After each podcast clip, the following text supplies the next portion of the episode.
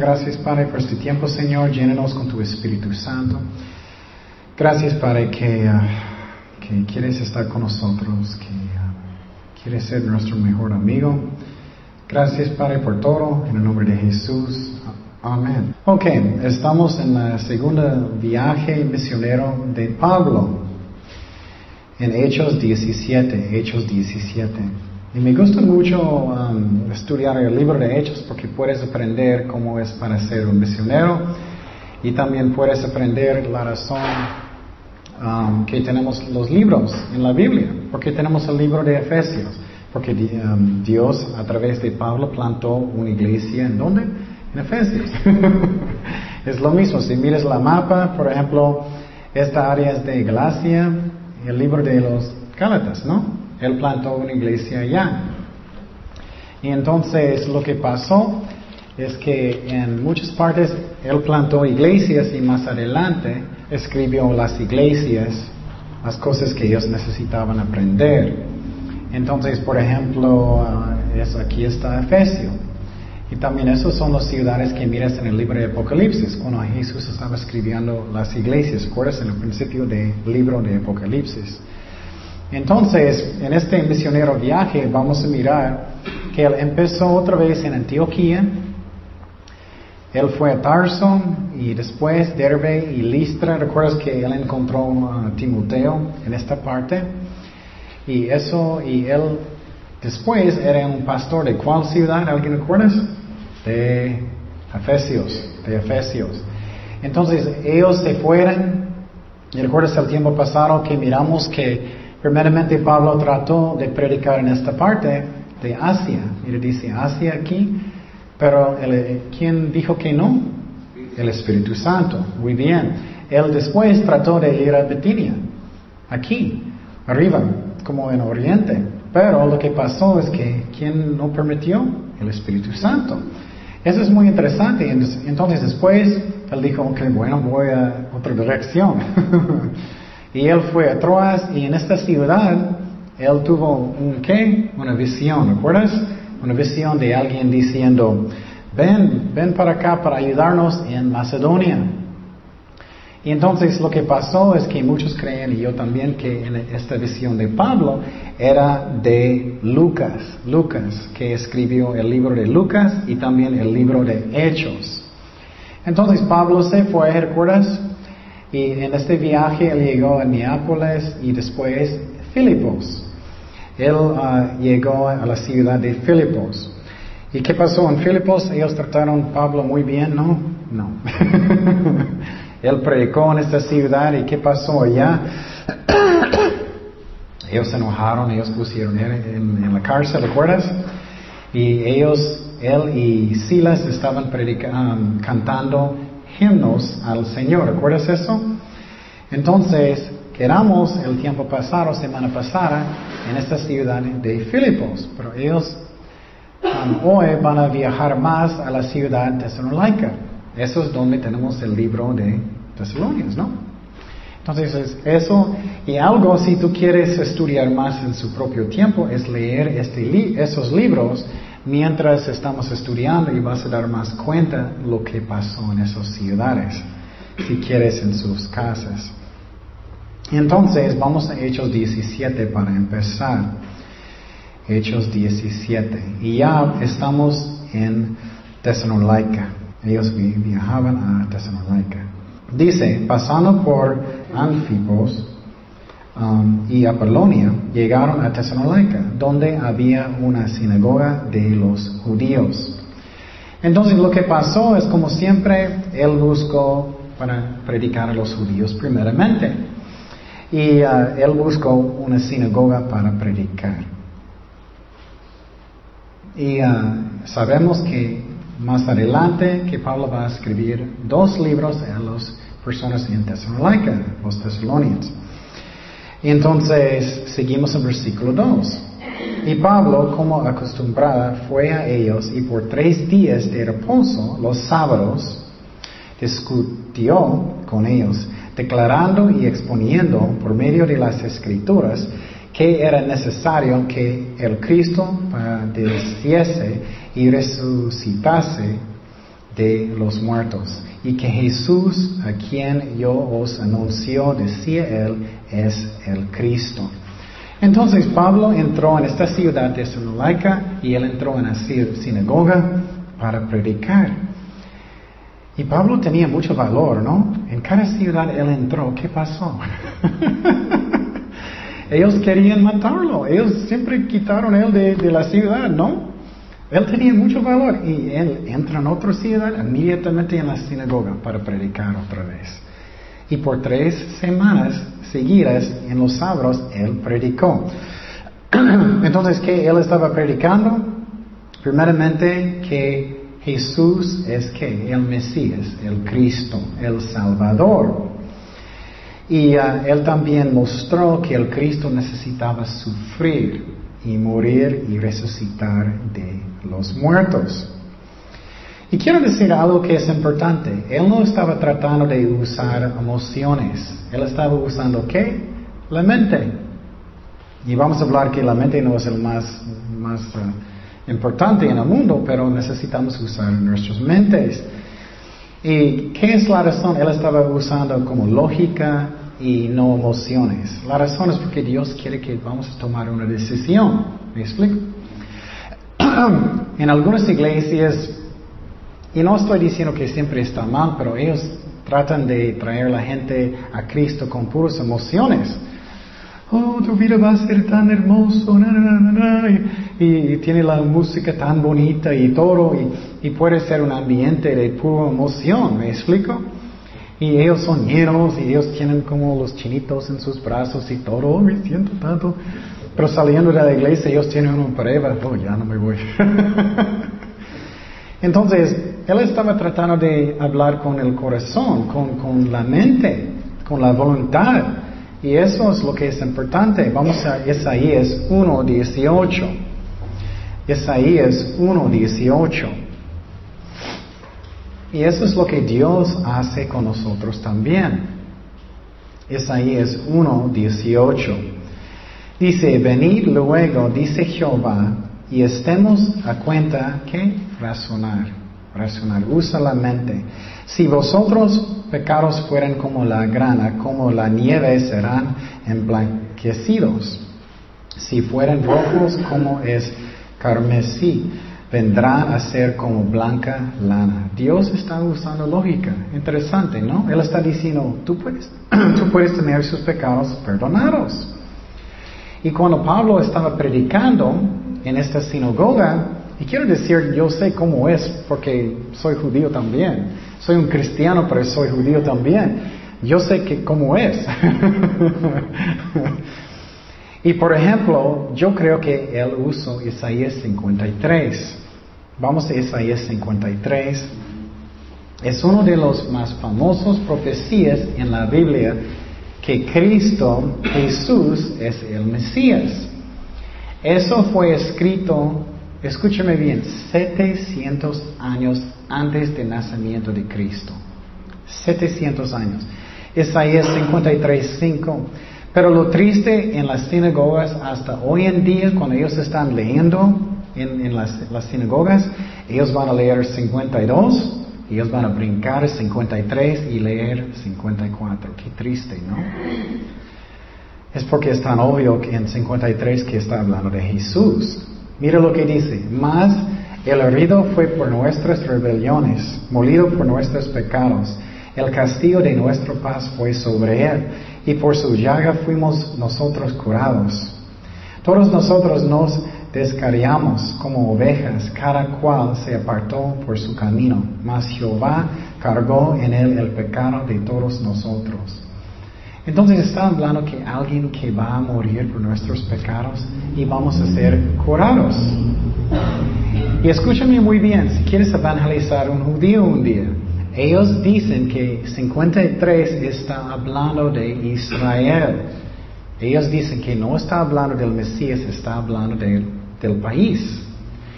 Pero lo que puedes decirles es que vamos a mirar que dice que vamos a seguir y vas a mirar, es imposible. Angustiado y afligido no abrió su boca, como cordero fue llevado al matadero. y como oveja delante de sus transquiladores. Enmudeció y no abrió su boca. Por cárcel y por juicio fue quitado y su generación, ¿quién la contará?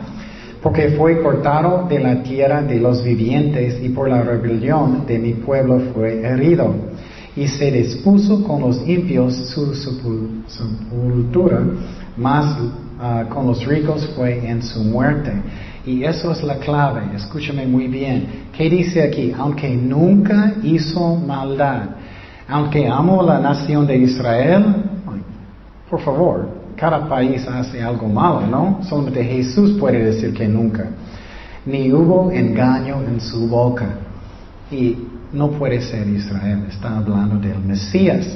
Entonces Pablo estaba predicando en la sinagoga de esta ciudad de Tesalónica y también yo creo que él estaba usando otro pasaje, muchos, pero estoy mostrando como dos. Vamos a Daniel 9, 26. Y eso a mí es muy interesante porque ellos no tenían libros como nosotros. Ellos tenían qué? Pergaminos, ¿no? Entonces él no tenía su laptop. él no podía buscar tan fácilmente en eso. Él tenía su pergamino mostrando las profecías en la sinagoga de Tesalónica. Mira lo que dice, y muchos judíos aceptaron a Cristo a través de este versículo, Daniel 9, 26. Dice, y después de las sesenta y dos semanas, se que quitará la vida al que Mesías. Entonces, ¿qué más obvio puede ser? Está diciendo el Mesías va a morir. Pero hoy en día, para que sepas, los judíos, la mayoría no creen en Dios. En Israel la mayoría no cree en Dios. Y la mayoría no practican la religión mucho. Ellos no piensan en el Mesías, Mesías mucho hoy en día. Es triste. Pero con esos dos versículos puedes evangelizar a un judío fácilmente. Um, pero voy a decirte que en su traducción ellos cambiaron algunas cosas, entonces ten cuidado. Si quieres, tienes que leerlo antes. Seguimos en Hechos 17.4. Hechos 17.4. Y quiero decir otra vez, en las sinagogas en estos tiempos había judíos, pero también gentiles, que ellos querían aprender la palabra de Dios. ¿Qué dice? Y algunos de ellos creyeron y se juntaron con Pablo y Silas, y de, los griegos piadosos gran número, y mujeres nobles no pocos. Entonces algunos de los judíos creyeron en Tesalónica, pero muchos de los gentiles que no son judíos. Entonces, ¿qué pasó? En la ciudad, en esta... Él predicó en esta sinagoga. Y muchos creyeron. ¿Qué pasó después de tres semanas? Oh, bueno, muchísimos se fueron con él y la sinagoga quedó, ¿qué? Vacío. ¿Y qué? Ellos eran muy felices para ellos, ¿no? Ah, no creo, no creo. Versículo 5. Dice, entonces los judíos que no creían, teniendo celos, ellos no estaban pensando en las ovejas de Dios, pensando en quién, en ellos mismos. Tomaron consigo algunos ociosos, hombres malos, y juntando con turba, alborotarán la ciudad y alzando la casa de uh, Jasón, procuraban sacarlos al pueblo, pero no hallándolos, trajeron a Jasón, pobrecito. Pablo y Silas no estaban, entonces ellos hablaron a él. entonces tenemos uno. Y algunos hermanos ante las autoridades de la ciudad gritando, esos que trastornan el mundo entero también han venido acá, a los cuales Jasón ha recibido, y todos estos contravienen los discretos y cesar, diciendo que hay otro rey, Jesús. Y abortarán al pueblo y a las autoridades de la ciudad oyendo estas cosas, pero obtenida fianza de Jasón y de los demás los soltaron. Entonces los judíos, ellos enojaron, ellos estaban llenos de celos.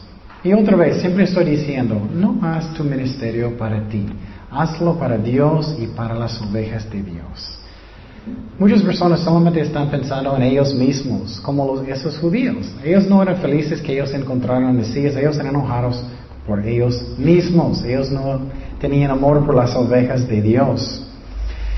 Entonces también, ¿qué pasa muchas veces si tú vas a um, explicar el Mesías a alguien, Cristo? Si ellos no pueden ganar uh, discusión, ellos van a qué? Perseguirte. Eso es lo que pasó. Ellos se enojaron, ellos trataron de perseguir a Jasón y Pablo y a Silas. Entonces eso es triste. Y ellos hicieron la misma manera que ellos hicieron con Jesucristo, ¿no? ¿Qué pasó con Jesucristo? Oh, eh, eh, Cristo, Él está tratando de hacer cosas en contra de César. Ellos están haciendo igualito con ellos, no como ellos son muy nobles. Estamos guardando César, no es eso. Qué triste. Y entonces eh, lo que pasó es que finalmente creo que Jasón dijo, ok, déjame, voy a decir Pablo y Silas que ellos necesitan ir. Y otra cosa que es importante que entendemos es que a veces personas piensan, si eres, estás en un ministerio, si cosas son difíciles, oh, Dios no está, entonces Dios no está en este ministerio, no es cierto.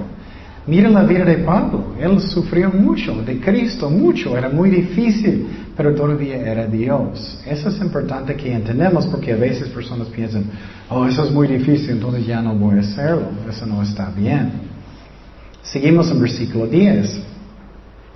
Inmediatamente los hermanos enviaron de noche Pablo y a Silas hasta Berea.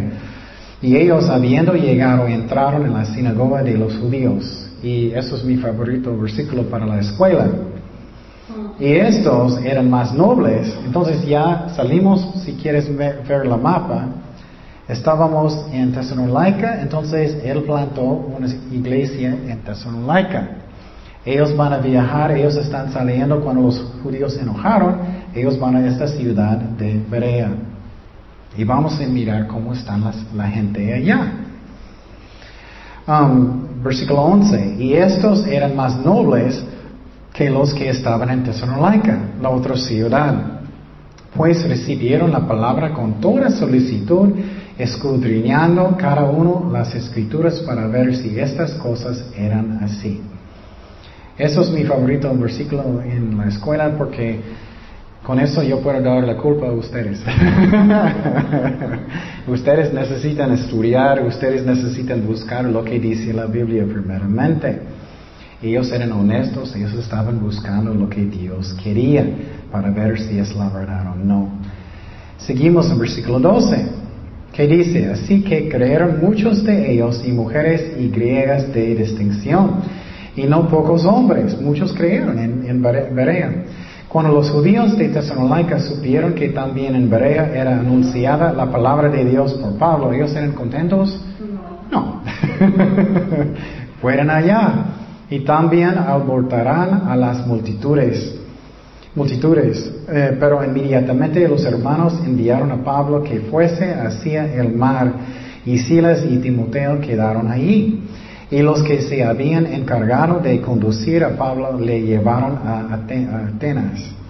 Y habiendo recibido orden para Silas y Timoteo de que viniesen a él lo más pronto que pudiesen, uh, salieron. Entonces muchos creyeron en Berea, muchos. Ellos tenían corazones buenos, ellos eran honestos buscando lo que Dios quería. Y eso es muy importante que entendamos. Porque a veces estamos muy preocupados por las personas, oh, pero la persona en, África, o bueno, si su corazón está bien, Dios va a encontrarlo. No necesitamos preocupar por ellos. Um, otra cosa que podemos aprender en, lo que pasó en Berea, ¿qué pasó? los judíos que eran enojados en Tesalónica, ¿qué ellos hicieron? Ellos vinieron a, a Berea para perseguirlos, ¿no? Tenemos que entender eso.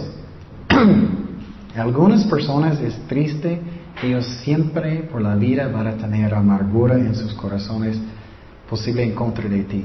¿Me explico? Tenemos que entender eso. Yo tengo mi parte, yo necesito perdonar, yo necesito hacer las cosas bien, pero algunas personas, ellos nunca van a cambiar. Es triste, pero es como es. La otra cosa que podemos aprender de este, lo que pasó en Berea, es que malo es chisme, ¿no? Chisme es algo que Dios odia, es algo que Dios odia. No debemos chismear. ¿Y qué, cómo la gente averiguaron lo que pasó en Berea, en Tesalónica? Oh, bueno, todos estaban hablando mucho, ¿no? Entonces, no debemos hablar de asuntos que no son de nosotros. Es algo que Dios no quiere, es un pecado. Vamos a Proverbios 16, 28. Proverbios 16, 28. Si, si es un asunto que es, ah, alguien hizo algo a ti, habla con esa persona solo y no con, con tu hermano, con tu mamá, con tu vecino, con tu perro, con tu gato y todos. Otra vez, dice, el hombre que perverso, alguien que chismear mucho, Dios dice que es perverso. Levanta contienda y el chismoso aparta a los mejores amigos. No debemos hacer eso, es un pecado. Y la Biblia es um, muy fuerte. Dice que es una característica de personas que van al infierno. Personas que chismear y chismear, chismear es algo, un pecado, es una característica de ellos. Entonces, Pablo se fue y Silas y Timoteo, ellos quedaron en esta ciudad de um, Berea. Pero vamos a mirar aquí en la mapa, eso es donde ellos estaban en Berea. ¿Y qué pasó? Más persecución, ¿Y qué pasó? Eh, Pablo se fue solo en, un barco y él va a llegar a la ciudad de Atenas. Atenas aquí.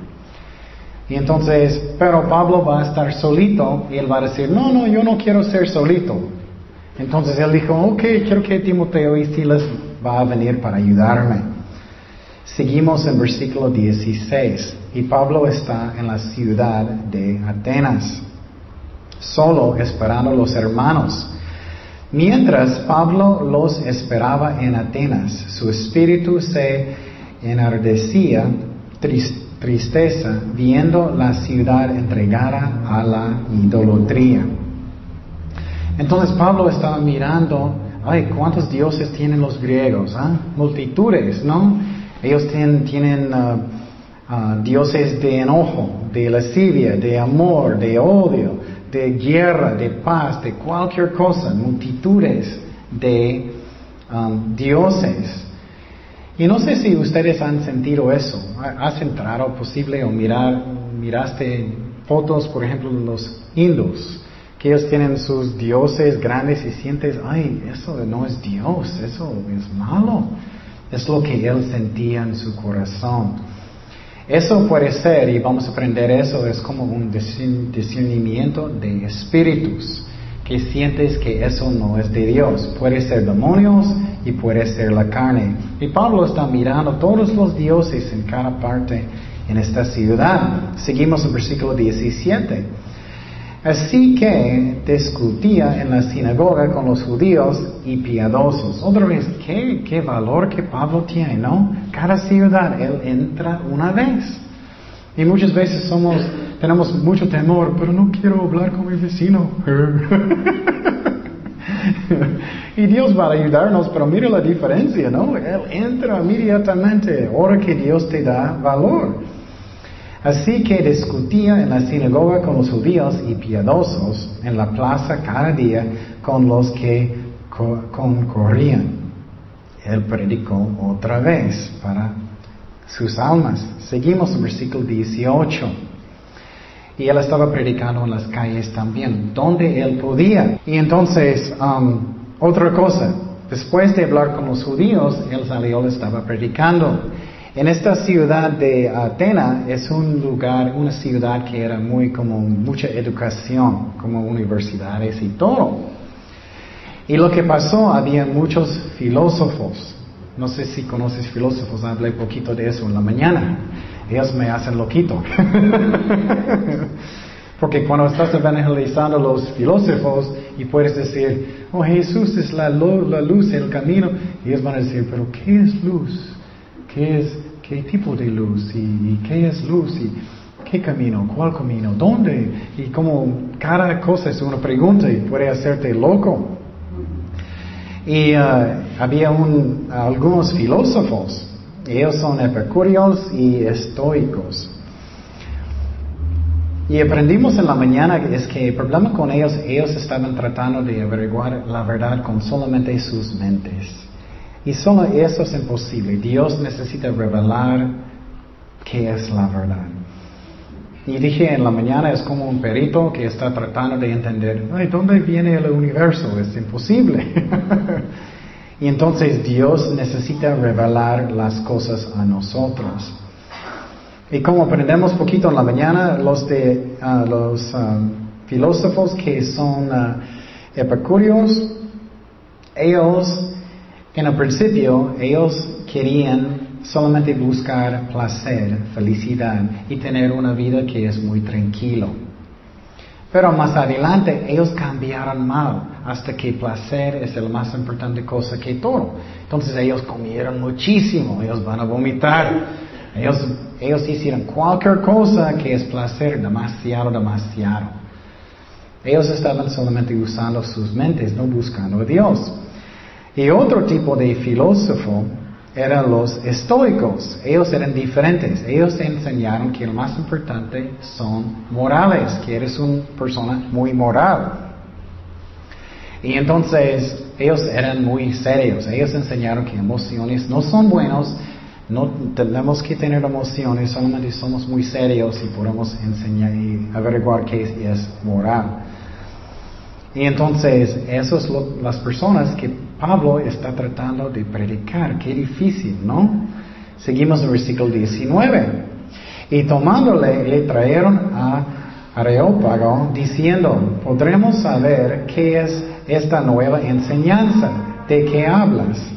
Pues tras a nosotros nuestros oídos cosas extrañas. Pues tras nuestros oídos cosas extrañas Queremos, ah, queremos pues saber qué quiere decir esto, porque todos los atenienses y los extranjeros residentes ahí en ninguna otra cosa se interesaban sino en decir o en oír algo que nuevo. Entonces ellos no, no estaban buscando a Dios, ellos solamente querían escuchar algo nuevo. Qué interesante, ¿qué es eso? ¿Qué está pasando? Y a veces personas son así y a veces eso no es el tiempo de predicar a alguien. No siempre es el tiempo de predicar. No conoces personas que dicen, oh, eso está bien para ti, qué bueno por ti, ¿no? Y a veces eso no es el tiempo de predicar personas así.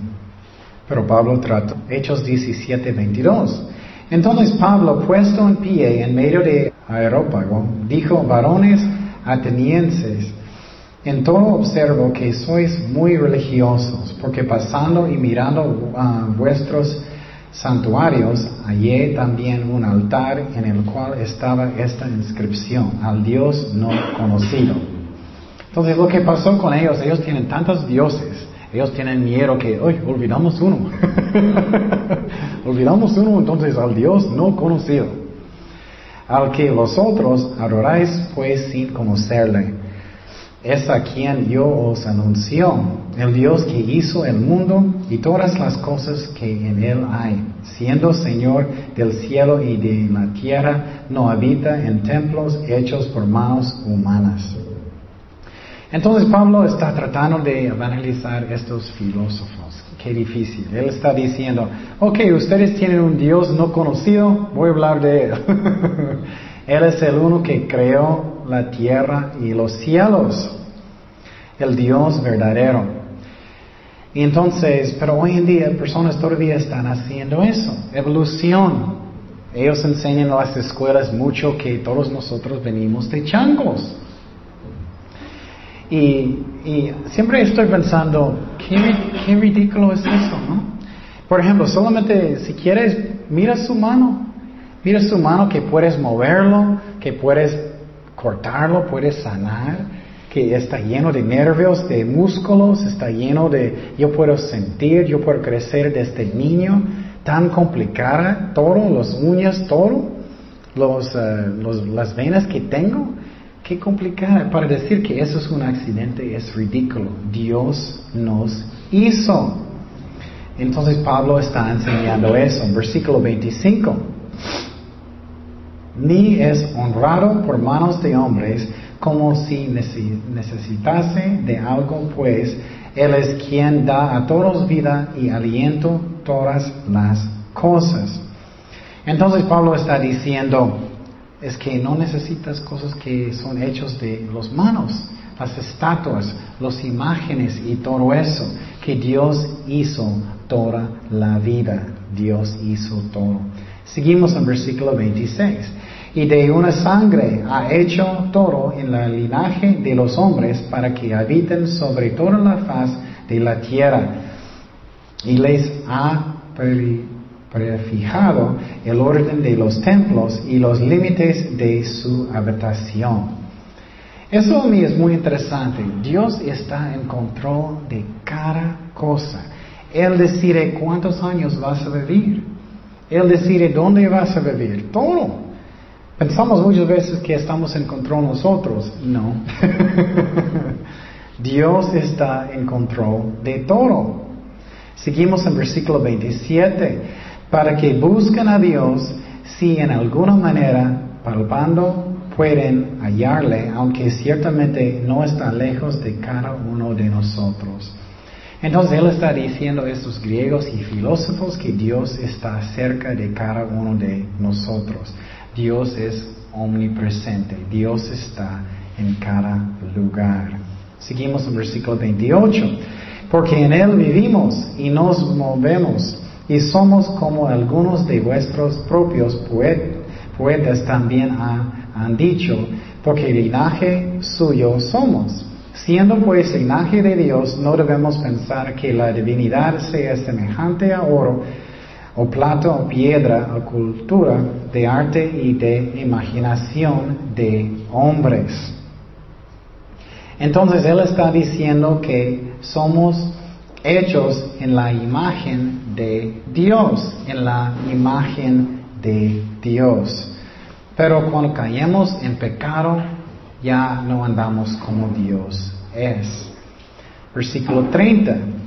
Versículo 30 dice, pero Dios habiendo pasado, por alto los tiempos de esta ignorancia, ahora manda a todos los hombres en todo lugar que se arrepientan por cuanto ha establecido un día en el cual juzgará el mundo con justicia por aquel varón a quien designó, ah, dando fe a todos con haberle um, llevado de los muertos. Entonces, ¿quién va a juzgar el mundo? ¿Alguien sabe? Jesucristo. Él va a juzgar el mundo. Y la prueba es que Jesús resucitó de los muertos. Y dice aquí que Dios dijo que es un mandamiento de arrepentir, de arrepentir. Y es chistoso y triste que muchas veces personas piensan que cuando Dios dice algo es una sugerencia. Los días sugerencias.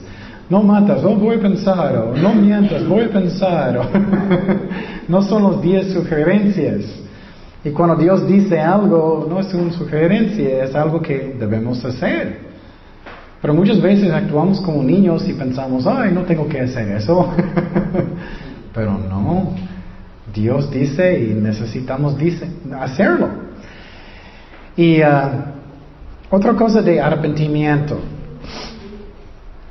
Escuchen esta parte muy bien. Es que arrepentimiento es una bendición. Es una bendición. Muchas veces somos como niños. Ay, no quiero arrepentir. Me gusta lo que soy. Me gustan mis cosas. No quiero dejar eso. Me gusta. Y somos como niños. Arrepentimiento es una bendición. Piénsalo si no podemos arrepentir. Hoy, ¿puede quedar mentiroso por eternidad? voy a quedar haciendo lo malo para eternidad, es una bendición. Entonces, si Dios está hablando su corazón de arrepentir de algo, es una bendición. No debemos pelear cada cosa con Dios. Él sabe lo que es el mejor para nosotros, ¿no? Él sabe. Pero muchas veces somos como niños y queremos hacer lo malo y sufrimos, ¿no? Eso pasa. Pero Dios está diciendo aquí que Dios, eh, Él está diciendo, todos deben arrepentir. Seguimos en esta predicación de Pablo, 32. Hechos 17, 32. Dice, pero cuando oyeron lo de la resurrección de los muertos, unos se burlaban y otros decían, ya te oiremos acerca de esto otra vez. Y así Pablo salió de en medio de ellos. Mas algunos creyeron juntándose con él, entre los cuales estaba Dionisio, Aeropagita, una mujer llamada Damaris y otros con ellos. Entonces, cuando él estaba predicando a los filósofos, esos como ellos reaccionaron. Algunos están burlando, algunos eh, están solamente curiosos, ellos están escuchando, oh, quiero escuchar algo nuevo. Y poquitos, poquitos arrepentieron. Qué interesante, ¿no? Entonces es triste también. En esta ciudad tan grande, famoso, con mucha educación, que ellos son, yo creo que ellos tienen mucho orgullo, somos muy inteligentes y todo. No muchos aceptaron a Cristo. Pero escúchame muy bien, ¿quién está predicando? ¿Cuántos de ustedes pueden predicar mejor que Pablo? Uh, nadie, ¿no? Entonces, eso es muy importante que entendemos. El más importante es el corazón de la persona, ¿no? Si tienes una persona que tiene un corazón muy duro, que no quiere escuchar, y tú puedes predicar como Pablo, como Jesucristo, ellos no van a buscar a Dios. Entonces, ¿qué pasó con Pablo? Él se fue. Él se fue. Qué, qué interesante, ¿no? Pero yo sé de experiencia cuando estás analizando filósofos que no quieren buscar a Dios, ah, ellos solamente quieren escuchar algo nuevo, solamente algo nuevo. Y hay una lección en eso, es que eso, es que Tú puedes hacer su mejor con Cristo, pero el corazón es el más importante. Y miramos lo que pasó en esta ciudad. Pero si miras la mapa, entonces muy poca gente aceptaron a Cristo en Atenas, porque era una ciudad llena de orgullo, ellos no sentían que ellos necesitaban a Dios, una ciudad que con mucha educación y todo. Pero Pablo más adelante va a ir a la ciudad de qué? De Corintio. Y esta ciudad es completamente diferente. Estaba lleno de pecado, lleno de maldad. ¿Y qué? Muchos aceptaron a Cristo. ¿Qué dijo Jesucristo? Él vino para qué? Los enfermos, no para los sanos. Y entonces vamos a aprender de los corintios. Y entonces, ¿no tenemos un libro para los Atenas? y no muchos aceptaron a Cristo, poquitos. Pero qué interesante, ¿no? Entonces el, el apóstol Pablo, no muchos aceptaron a Cristo con él, aunque él es el apóstol Pablo. Y claro, necesitamos hacer nuestro mejor, pero más importante es el corazón de la persona. Oremos. Señor, gracias Padre por tu palabra, Señor. Gracias que tú eres un Dios de amor.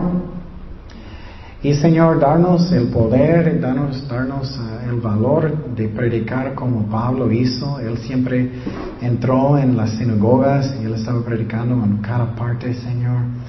Gracias por su ejemplo. Gracias por todo. En el nombre de Jesús. Amén.